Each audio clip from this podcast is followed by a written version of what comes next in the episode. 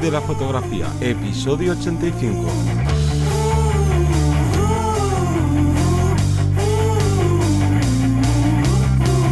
Bienvenido o bienvenida al podcast que te enseña a vivir de tu pasión, es decir, vivir de la fotografía, donde semana tras semana te traemos todo lo referente al mundo fotográfico como negocio. Y además ya sabes que este podcast forma parte de la Academia Vivir de la Fotografía, donde encontrarás cursos tanto de técnica fotográfica como de marketing, que te van a ayudar a impulsar tu negocio fotográfico o a empezar a crear el tuyo propio. Yo soy Johnny Gómez y conmigo y contigo tienes a Teseo Ruiz. Hola, buenas. Hoy tenemos un programa especial, ya sabes que cada tres programas más o menos solemos traer una entrevista y esta vez os traemos una entrevista a alguien que tiene muchas cosas que contar muy interesantes que estoy hablando de Paco Farero, un estupendo fotógrafo especializado en fotografía de naturaleza y de paisaje y que nos viene a hablar, entre muchas cosas, del libro que ha creado, que ha sacado hace bien poquito, que se llama Fotografiando Islandia.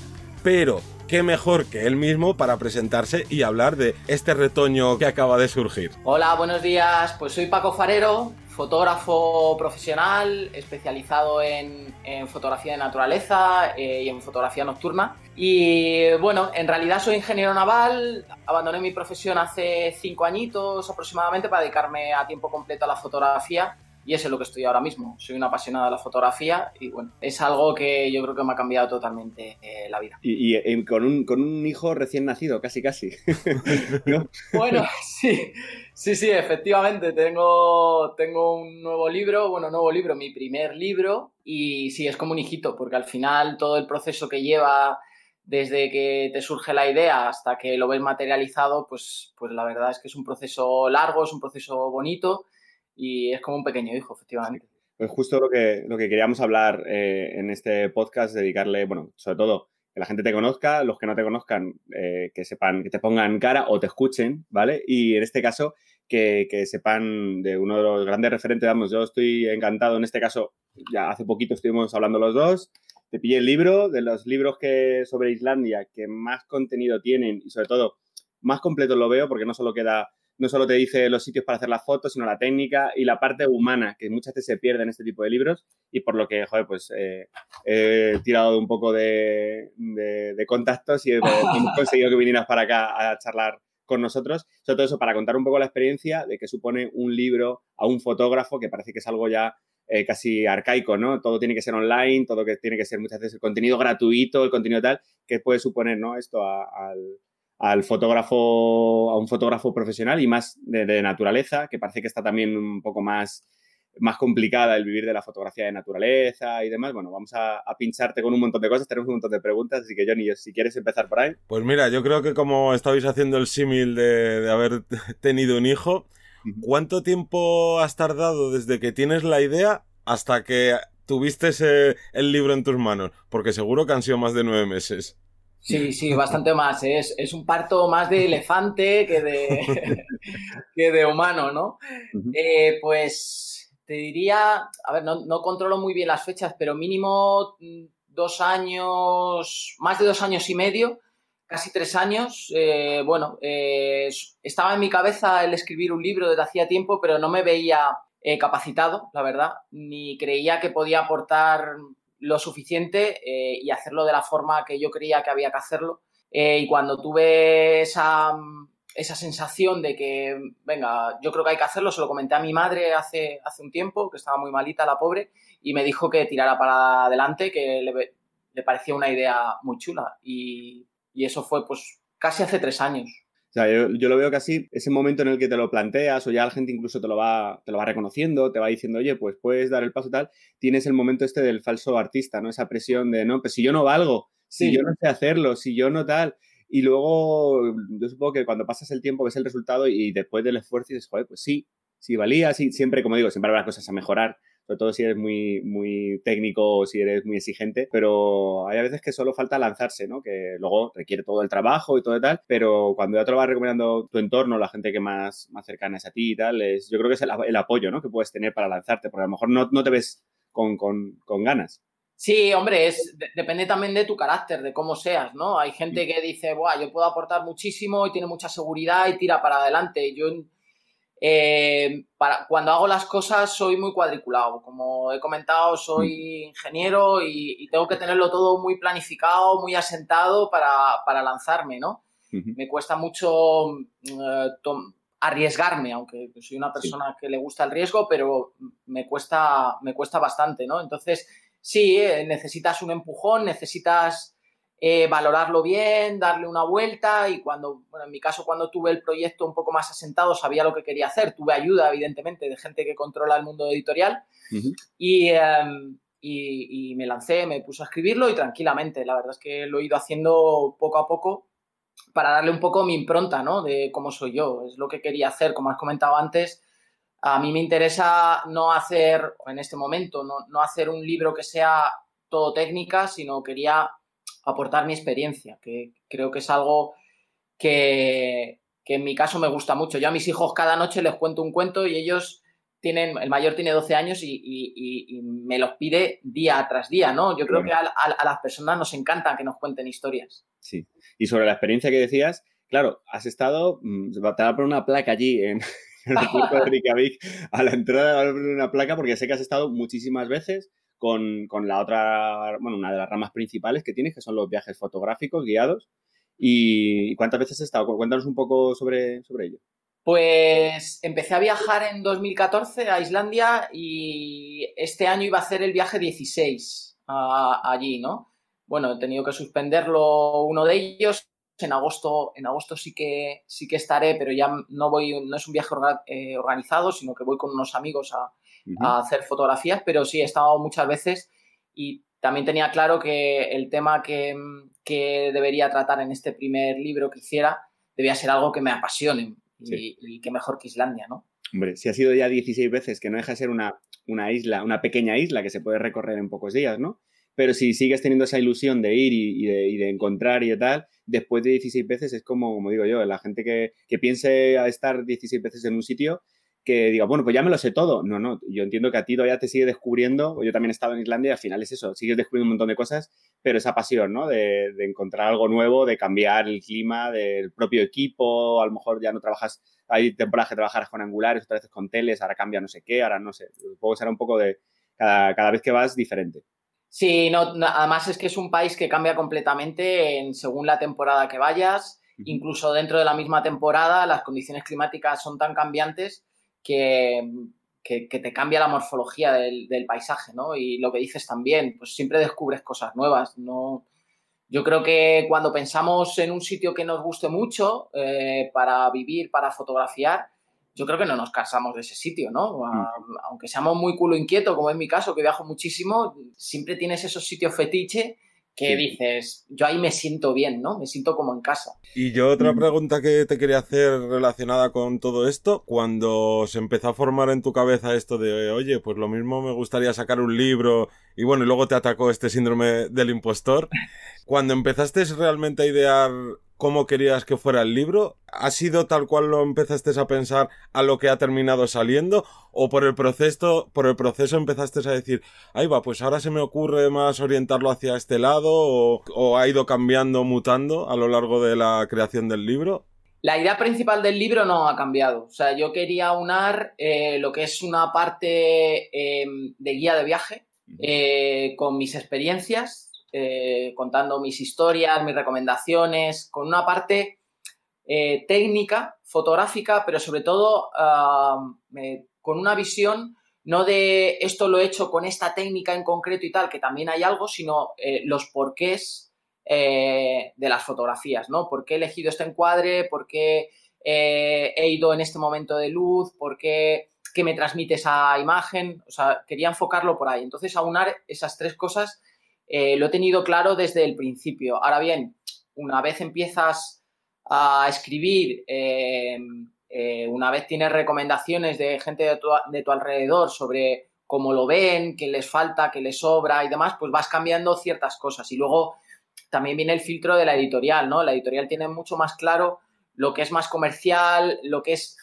un hilo conductor de todo, de todo el libro y ellos pues te hacen sus recomendaciones sobre qué cosas pueden mejorar. Por ejemplo, hay una parte al principio del libro que es eh, qué no te debes perder de Islandia, ¿no? Y con fotos más o menos espectaculares, ¿no? Y con pequeños consejitos, ¿no? Eso es como una forma de introducirte y decir, ostras, esas primeras páginas que lees, pues eh, esta persona pues tiene fotos que molan y, y, además conoce el lugar, ¿no? Para como una introducción, pues eso yo no lo tenía pensado, evidentemente, no conozco el mundo editorial. Claro, al trabajar con un, pues eso, ¿no? Con una editorial, toda la parte de digamos, como de marketing a la hora del libro, ellos ya saben de sobra qué es lo que hacemos cuando vemos un libro, hacia dónde giramos, qué páginas abrimos, y claro, esa es una parte, pues, ¿no? Que ya te, que te podías olvidar porque ya estaban ellos aportándote todo el valor de esto, algo así, que va a venir bien, ¿no? Sí, sí. sí, efectivamente. Ellos conocen todo el proceso, conocen al lector, además a sus lectores en concreto, eh, aunque bueno, pues el libro no solo lo compra la gente, en este caso de la colección Fotoruta, sino de la gente que me sigue, ¿no? Y que, le gusta mi trabajo, pero, pero sí, ellos tienen eh, perfectamente claro cómo enfocar, cómo enfocar el libro. ¿Y cómo te planteaste el trabajo durante todo este proceso? ¿Ibas trabajando como a, a impulsos o fuiste ahí como metódico y decir, mira, todas las semanas voy a sacar tanto tiempo y ahí a darle caña a escribir, a preparar las fotos, a ver qué fotos meto?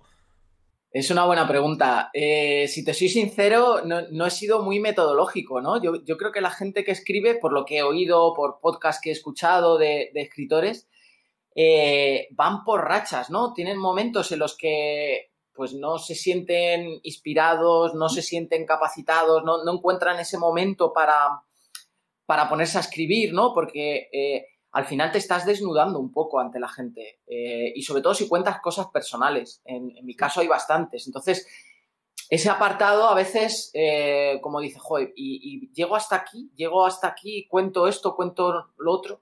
Entonces, no, no he sido muy metodológico. Eh, cuando me ha apetecido escribir y me he visto con ganas, capacitado, me he puesto a escribir, a lo mejor he estado tres días escribiendo y después he estado una semana sin, sin hacerlo. Aparte, tú tienes tu día a día, ¿no? Tienes tu día a día de trabajo eh, que tienes que sacar adelante y entonces tienes que ir sacando también un poco huecos. Y sobre la editorial, ahora que hablabas eh, sobre un poco la, marca que ha ido poniéndote, ¿no? Para, para, el tema del libro. Si hubiera un fotógrafo o una fotógrafa que ahora mismo nos está escuchando, viendo y dijera, bueno, pues a mí me gustaría hacer un libro realmente pues comercial para poder mostrarlo tal, ¿qué consideras que es mejor? ¿Que primero hablen con la, con la editorial o con la marca, con lo que sea, para mm, plantearles un proyecto sin haberlo escrito? ¿O es mejor, una vez que yo más o menos tenga todo el grueso organizado y todo bien elaborado, voy a la editorial y se lo presento? ¿Cómo, cómo hiciste tú? No tengo mucha experiencia en esto. Eh, yo puedo contar la mía, lo que me ha pasado a mí. Yo, yo le eché morro y a mí no contactaron conmigo. Yo les presenté directamente el libro y les gustó y tiramos para adelante, ¿no? Eh, supongo que alguien que haya escrito libros eh, y tenga contactos con editoriales tendrá un proceso diferente. Eh, mi recomendación es que en tu primer libro, o al menos basado en mi experiencia, lo hagas como te salga, de tu corazón, escribas y si luego es publicable por una editorial y hay alguna editorial que le interesa bien y si no te lo autoeditas tú, ¿no? Pero, pero que salga de ti. Si estás un poco al principio condicionado con lo que la editorial le parece más interesante o, el punto de vista más comercial y demás, yo creo que es un error, porque esto es como hacer fotografías eh, que no te gustan a ti. Si, si, tú haces una foto que no te gusta a ti, es muy difícil que el que está detrás y vaya a ver esa foto le guste.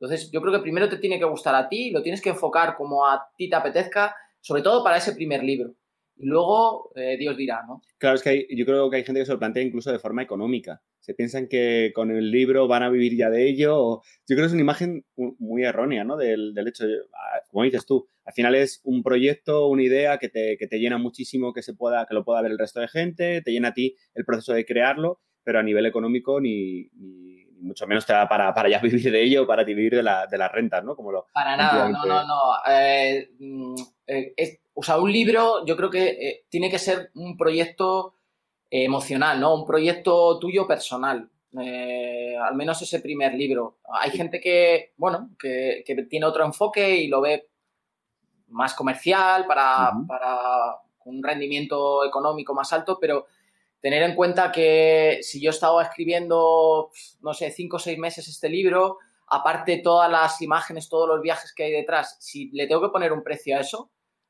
vamos, os puedo asegurar que no es ni la décima parte de lo que puedo sacar ahora con este libro, ¿no? Sobre todo cuando lo haces con una editorial, que el, porcentaje de ganancias es muy inferior al si lo haces, si te lo autoeditas tú. Evidentemente con una editorial pues tienes acceso a otros, a otros lugares, te olvidas de muchísimos problemas, de maquetar, de ilustrar, te dan una visión mucho más real de lo que, de lo que vas a hacer, te ayuda mucho, pero a nivel económico no es tan rentable.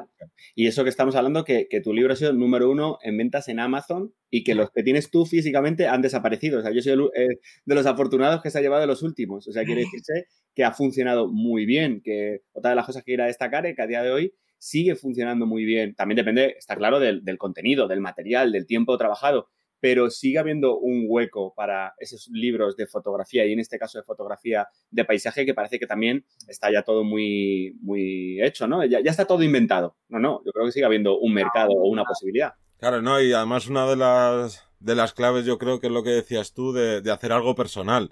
Porque libros, digamos, fríos de, ¿no? De técnica, de esto se hace así, ya está, pues a lo mejor sí que dices, bueno, pues es que hay muchos libros quizás de este tipo, de este tipo de fotografía, y a lo mejor el mío no puede ah, ni siquiera aportar algo nuevo, ¿sabes? Pero cuando tú ya metes tu manera de cómo explicar las cosas y metes cosas, pues como en tu caso, ¿no? De los viajes, de cosas más personales, siempre va a haber, siempre va a haber un hueco, obviamente. Yo es, es mi idea, pero como os decía antes, al final eh, creo que hay que uno tiene que hacer lo que le gusta y, y cómo es él, ¿no? Al final el libro es un reflejo también de cómo soy yo. ¿No? Tengo, es curioso, por ejemplo, mi, mi suegro, eh, que no es una persona que lee habitualmente, pues se ha enganchado al libro y según lo lee me va diciendo, oh, pues es que, es que estoy leyendo y te estoy oyendo a ti, ¿no? Yo creo que eso es muy importante, ¿no? Es muy importante dejar esa, esa seña de identidad. Eh, y, yo creo que sí que hay espacio para, para, hacer cosas nuevas. Si no, si no lo creyéramos así los fotógrafos, mal estábamos, ¿no? Yo creo que el arte es eso, es intentar crear, ¿no? Y, sí, la verdad es que el libro ha ido muy bien al principio. Eh, yo, los ejemplares que me proporcionó la editorial, que eran 150, yo los vendí en, día y medio, tuve que cerrar la página web. Y en Amazon también se rompió el stock el primer día que salió.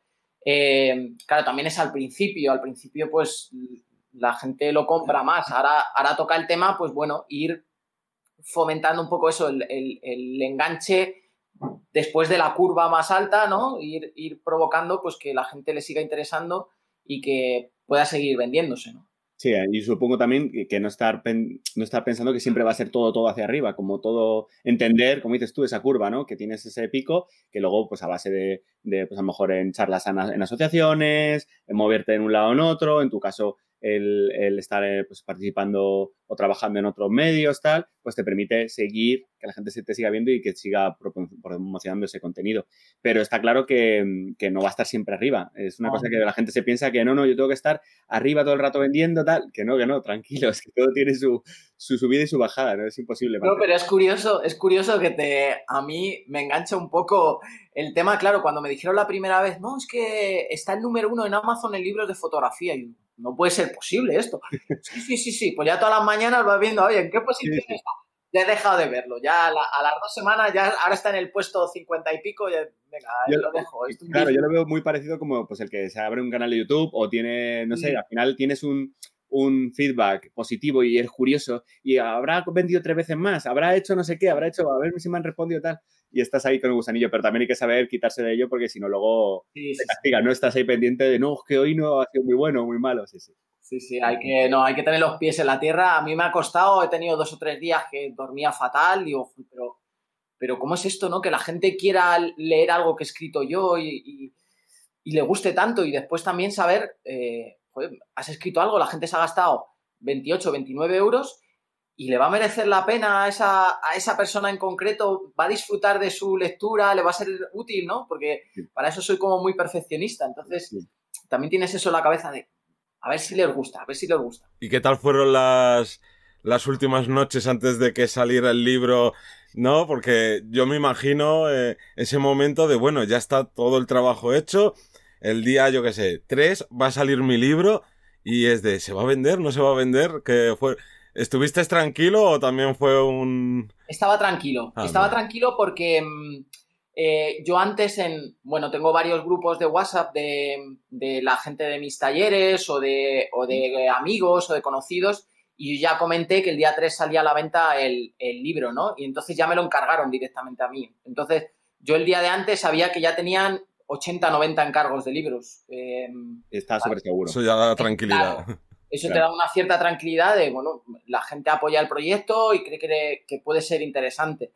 Y ese mismo día, pues la verdad es que no, estuve más nervioso el, el, propio día que salió a la venta el libro, ¿no? Cuando vi que se rompió el stock y que Amazon ponía que hasta el 7 de julio no iba a tener más libros. Digo, pero ¿cómo es posible esto? Que después era mentira, ¿no? Que, ellos tienen como un algoritmo que, va actualizando y te dice, oye, no hay stock, te pongo una fecha determinada y a los dos o tres días ya había stock.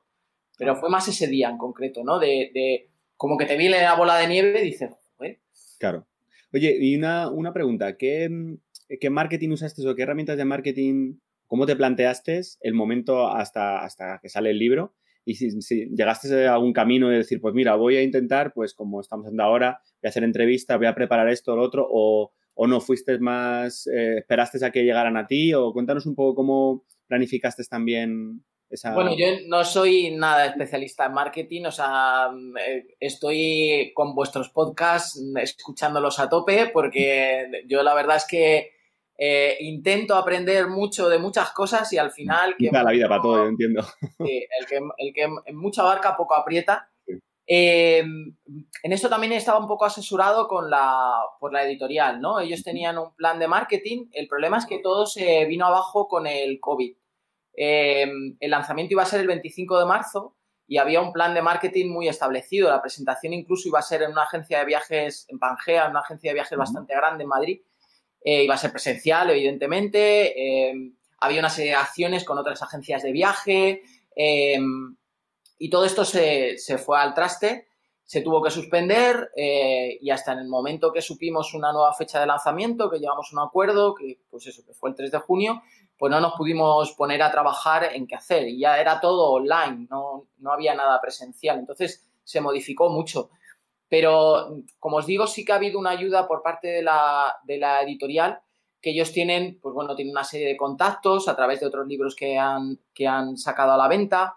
Eh, he realizado bastantes webinars, siempre incluyendo contenido, ¿no? He intentado incluir contenido que fuera atractivo, que no fuera hay libro, libro, libro, libro, sino que, bueno, que tuviera, y sigo haciéndolo, ¿no? Sigo haciendo charlas. Aparte se ha contactado con blogueros, con, con youtubers para realizar una serie de acciones, de sorteos de libros, eh, de charlas conmigo. O sea, ha habido, ha habido bastante trabajo previo, pero mm, va a haber ahora más trabajo posterior, ¿no? Porque ese, primer pico, como decías antes, eh, lo, tienen todos los libros, ¿no? Si lo haces medianamente bien. Lo importante es que no baje muchísimo, esto es como la curva del COVID, sino que sea lo más larga posible, ¿no? Ir haciendo determinadas eh, eh, acciones a posteriori. Hombre, yo lo veo, lo veo bastante, pues bastante inteligente el alargarlo y en este caso aprovecharse ya no solo, que hemos dicho, de los contactos, de las acciones que pueden hacer la, editorial, sino en tu caso el dotar de esa, eh, nosotros no nos cansamos de decirlo, hay que dotar de esa información de, de valor a tu propia charla. Puedes estar hablando de tu libro, puede estar tal, pero la gente, tus fans, la gente fan, sí te va a ver, pero realmente a ti lo que te está interesando es crear un nuevo público y ese nuevo público tiene que engancharse a ti gracias a tu forma de expresar tus trucos, tu forma de contar las cosas, tus vivencias y eso es lo que, lo que estás creando y, no, no es un contenido gratis. Dice, no, esto es contenido gratis y ya está. No, no. Tú estás invirtiendo ese contenido en luego recibirlo, ¿no? sí, al final. Es una especie de inbound marketing, pero en, en el mundo tradicional, ¿no? Sí. No, esto lo podemos aplicar a, nuestras páginas web y demás, que tú no puedes llegar y decir, hola, soy fotógrafo, contrátame. Que te voy a contratar a ti, ¿sabes? Dame algo, cuéntame algo y entonces ya me lo pensaré, pero es normal. Eh, sí, sí, está claro. Yo, vamos, siempre lo he pensado así. Siempre eh, las acciones de marketing que he realizado las he realizado siempre pensando, pero no, pero no solo con la idea de estoy invirtiendo para que luego me compren, sino de aportar a la comunidad realmente. O sea, yo creo que eh, todo lo que aportes tú luego eh, te va a venir de vuelta. Em, si, si, tú haces un favor a alguien porque, lo, porque te sale de dentro, esa mm. persona lo va a apreciar y en el momento que a ti te haga falta, ya no hablo de tema económico, en el momento que a ti te haga falta va a estar ahí para ayudarte, ¿no? Entonces, yo, no pienso en el marketing eh, como algo meramente económico en el que sacar un beneficio sino aportar a la comunidad, porque la comunidad también me está aportando a mí. Y eso tarde o temprano me llegará. sí, no, y además que se nota de cuando alguien hace las cosas, digamos, como de corazón y quien lo hace esperando ya algo a cambio. Claro, y que yo, tampoco pretendo llegar a muchísima gente y que todo el mundo. No, no, yo con, con tener mi círculo eh, de gente de, llámalo seguidores, fans o como haya que llamarles, mm, que al final acaban siendo mis amigos, muchos de ellos, pues yo para mí es suficiente, no, no, pretendo. Y además que ahí eh, volvemos a romper esa imagen de el fotógrafo, el lobo solitario, el fotógrafo es el independiente, el que le hace todas las cosas solo. Al contrario, nosotros igual, no nos cansamos de decir que hay que crear comunidad, hay que trabajar en equipo, que eso no significa que yo a todos los fotógrafos los tenga que querer o a todas las fotógrafas, porque habrá con gente que me lleve mejor, peor, hay un, montón de posibilidades, pero sí que hay que establecer lazos porque se aprende mucho más, se avanza mucho más, pero no de forma desinteresada, o sea, no buscando el avanzar a toda costa, sino que inconscientemente vas a ir sumando, vas a ir añadiendo eh, pues lo que decíamos antes, si tú vas a una asociación a dar una charla porque resulta que ellos están súper interesados, estás con ellos, tal, estoy seguro que eso lo recibirás de alguna otra forma. Sí, sí, eh, vamos, soy de vuestra opinión, 100%. Y cambiando un poquito de tema, queremos pincharte un poco sobre el tema de Islandia y el libro, que quiero preguntarte. Em, el libro, como digo, está completísimo. cualquier persona que quiera empezar eh, a hacer el primer viaje, como alguien que, como yo, que ya ha estado varias veces, he encontrado sitios que no, no sabía que estaban, he encontrado información muy interesante destácanos un punto, un sitio que nadie se tiene que perder. Si fuera dentro de un futuro que vayan a Islandia o que se vaya, que vayan para allá, eh, destácanos un sitio y ah, ya sé que es, muy complicado, pero bueno, un sitio que, que, que, que quede en su memoria para siempre. Bueno, yo os voy a destacar dos. Para mí hay dos que, bueno, que, que me vienen ahora a la cabeza y, me emocionan, ¿no? Uno es muy conocido, que es Jokul Sarlon, ¿no? Que es una es una laguna donde hay un glaciar, el agua del glaciar, o sea, el hielo del glaciar cae a la laguna, hay una serie de como de pequeños icebergs que flotan en esa laguna, un pequeño río y de ahí eh, salen al mar esos trozos de hielo y el mar con las olas los escupe, entonces tienes una playa negra volcánica llena de hielos y aparte tienes una laguna con icebergs. Entonces yo en ese lugar siempre que voy intento tener 10 minutos para mí y me subo a una colina solo y no sé, me dejo llevar, ¿no? Es algo poco místico, ¿no? De, un lugar de esos que te sientes súper cómodo, haga frío, viento, me da igual. A mí es un sitio que me fascina, ¿no? Y el otro es menos conocido, es el interior, son las Highland, es la zona de Landmanalauga, y es una zona marciana. O sea, yo creo que es el sitio. Ayer, ayer tenía un webinar con Javier Alonso Torre y él decía que es el sitio eh, más cercano que podemos estar de Marte. Eh, porque son montañas de colores, eh, volcanes, eh, hay ríos de lava solidificados. es un lugar muy inhóspito, solo se puede acceder en verano y creo que es alucinante, o sea, es, un sitio increíble. Qué bueno, qué bueno, pues nos ponen los dientes largos ya a todos los que estamos. En agosto voy para allá y me voy con el dron, que tengo unas ganas que me lo compré y con el tema del COVID ha salido el 2 y todavía no he estrenado el 1. Toma ya. Oye, eh, ¿dónde te pueden encontrar esa información de los viajes o dónde pueden conocer un poquito más sobre tus futuros viajes? Pues eh, mi página web es el mejor sitio, en pacofarero.com. Ahí todos los viajes y cursos em, que realizo eh, los cuelgo ahí. Después hago algún viaje y algún curso también en nightcolos.es con Iván Sánchez Fuski. Ah, con él hago también algunos cursos a lo largo del año. Eh, y bueno, evidentemente en redes sociales, eh, Instagram, Facebook, buscáis Paco-Farero, estoy ahí en, todos los sitios. ¿Y tienes ya algunos viajes ya preparados o todavía cómo está si la situación está es un poco parada en eso? Eh, he tenido que suspender varios, varios cursos, como tres cursos y un viaje que tenía a Estados Unidos, a la costa oeste de Estados Unidos y otra Islandia que tenía ahora a finales de, a finales de julio, pero los que tengo, los que tenía planificado, yo lo hago con bastante tiempo de antelación, los que tenía planificado eh, a final, tengo una a finales de septiembre a Canadá, a las Rocosas, que me queda una plaza.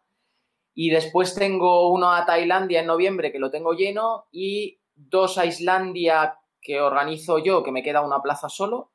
Y otro en marzo a Islandia con Naikolos, que lo hemos sacado hace relativamente poco, que ahí sí que hay plazas para dar toda la vuelta a Islandia. Qué bueno. yo en los viajes la verdad es que me ha afectado, pero lo que he hecho es eh, eh, eh, aplazarlos al año siguiente, ¿no? A la gente le ha parecido bien y hemos cogido y lo hemos dejado todo para el 2021. Es que aquí además, fíjate, lo que, me, lo que me llama la atención es que como fotógrafo de paisajes, si tú tienes tu especialidad, que son la parte de viajes fotográficos, pero ese parón que hemos tenido ahora mismo eh, no ha hecho que tú no dejes de trabajar, que tengas otras ramas, pues como la formación que haces en Workshop Experience, eh, los eventos o las eh, movidas que tengas que, hagáis con Canon, por ejemplo, o a título personal tus propios cursos, tus propias charlas, el tema del libro, ¿no? Que no ha parado. Entonces, has diversificado, has, sacado más ramas, a, pesar de que tienes una especialidad, que supongo que será la más potente a nivel económico, pero, pero aquí siempre decimos lo mismo. Eres especialista, pero dentro de ser especialista tú tienes que tener los huevos repartidos en varias, en varias cestas. Pero no varias cestas completamente de estilos diferentes, porque si no, a lo mejor es más complicado, ¿no? Seguir creciendo en esos estilos. Y lo, en tu caso, yo creo que es, un ejemplo bastante. Y que, que, te ha afectado mucho, ¿no? Además, el tema de, viajes es que no, se puede viajar. O sea, es de los que más, ¿no? El tema turismo, mm. viajar, es de los sectores más afectados. Eh, efectivamente, yo eso lo comprendí ya hace unos años, que tenía que que diversificarme, tenía que, realizar diferentes acciones. También, no, solo por un tema económico, que está claro, ¿no? Porque algo puede fallar, eh, sino también por un tema personal. Yo creo que es un tema de crecimiento personal, ¿no? El poder realizar diferentes acciones, pues me gusta la formación, me encanta la formación, me apasiona. Bueno, pues voy a hacer formación yo individualmente, presencial, online, eh, en una escuela de fotografía, como después tienes esa opción o esa suerte de que te, contratan ahí, en la universidad, eh, con Canon, con... O sea, dentro de la formación también puedes coger y tener diferentes eh, ramas, ¿no? También puedes vender esas, como os he oído varias veces, pues esas imágenes que obtienes en los viajes, pues tenerlas para vender en stock, para venderlas también en papel, en, en lienzo, hay, que intentar, eh, además siendo fotógrafo en España de paisaje, tener muchos lazos y muchas uniones, porque si no... Está complicado. Difícil. Sí, opciones hay muchas y lo que hay que hacer es trabajar duro, que es lo que le falta, es lo que le falta a algunas personas. Efectivamente, yo es algo que intento siempre cuando empiezo las charlas, en, la, sobre todo en la universidad y en la escuela de fotografía, a chavales, le digo que, no se dejen llevar por las opiniones que puedan tener de su alrededor, ¿no? De su entorno, que suelen decir, ah, fotógrafo, buah, es que eso, pero ¿cómo vas a hacer eso? Si eso es dificilísimo, si eso... Efectivamente, es difícil salir adelante, pero si tienes pasión y si le echas mucho trabajo, le echas muchas horas, eh, sales adelante. Y si es algo que te gusta, pues para adelante. Sí, parece que no, cuesta tanto, o sea, sigue costando igual, es un trabajazo, pero le echas horas y, puedes echarte muchas horas sin, darte cuenta. al final estás ahí, digamos. Ya pasamos muchas horas trabajando como para que encima no nos guste. Si podemos elegir lo que hacer, hay gente que no puede hacerlo, que no, no, tiene esa opción, pero si tienes esa opción, haz lo que te gusta. Y yo retomando un poco lo que estábamos hablando antes de, ¿no? de Islandia, de todas las veces que has ido y de todos los viajes que, que, has hecho, tanto a nivel trabajo como a nivel personal, ¿qué lugar te queda del mundo por visitar que digas, ay, aquí tengo, en este en especial tengo una espinita que todavía no he ido y tengo que ir ya? Pues muchos, muchos. Eh, Así a bote pronto, de lugares que además tenía previsto, eh, Namibia, me iba a ir con mi familia en plan camping y demás, con una tienda de campaña por Namibia, pues dentro de 10 días y, como no es posible, pues hemos tenido que suspenderlo para el próximo año, me parece un país increíble. Eh, la Patagonia chilena, me apetece muchísimo conocerlo también, porque me gusta mucho el trekking, me gusta, me gusta mucho patear y, y tengo muchas ganas de conocerlo. Más cercanos, pues, por ejemplo, la isla de Skye en Escocia, em, Groenlandia, mm, es que hay tantos... Tienes una lista ahí, tienes una lista en casa de vas tachando y vas sumando. Yo creo que se van sumando más que tachando. Eso es algo que recomiendo a la gente. Eh, yo creo que ahora, con todo esto del, vuelvo a repetir, del coronavirus, creo que no, la escala de nuestros valores se ha posicionado, yo creo que de la forma correcta. Yo creo que lo hablaba contigo, Teseo, el otro día, de igual dábamos más importancia de lo que tenía ciertas cosas y yo creo que ahora con todo este tema lo hemos posicionado otra vez en su, en su lugar, ¿no? Y yo creo que esto es muy importante a la hora de, condicionarte a hacer según qué cosas, ¿no? Yo creo que esto es interesante. Sí, sí. Pues yo creo que poquito más. ¿eh? Sí. cosita más. Si quieres comentar algo que no hayamos que no hayamos dicho ya en el podcast.